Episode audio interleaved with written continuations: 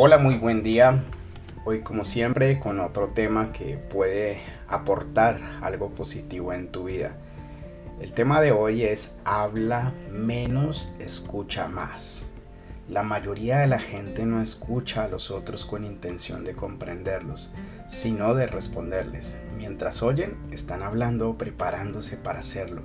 Filtran todo a través de sus propios paradigmas y ven reflejada su autobiografía en la vida de los demás. La misión de uno puede ser lo insignificante para otro.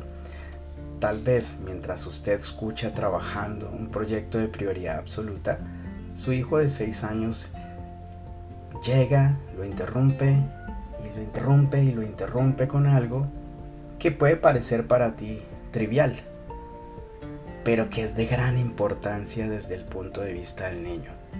Nuestras conversaciones suelen convertirse en monólogos colectivos. En realidad nunca comprendemos lo que está ocurriendo al interior del otro ser humano. En el fondo la gente es muy sensible y compasiva.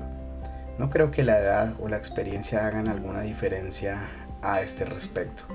Al interior de quienes tienen la apariencia más endurecida e insensible, hay emociones y afectos que provienen del lado más sensible del corazón. Por lo regular, el comportamiento de las personas se basa en cómo se sienten más que en cómo piensan. A menos de que haya sentimientos positivos entre la gente, es imposible que razone de forma inteligente.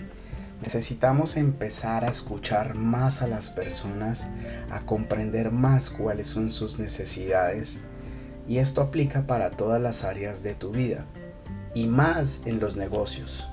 Cuando tú estás desarrollando negocios, tu cliente tiene necesidades. Escucha más para poder identificar cuáles son sus necesidades y dar argumentos reales para poder brindar una solución.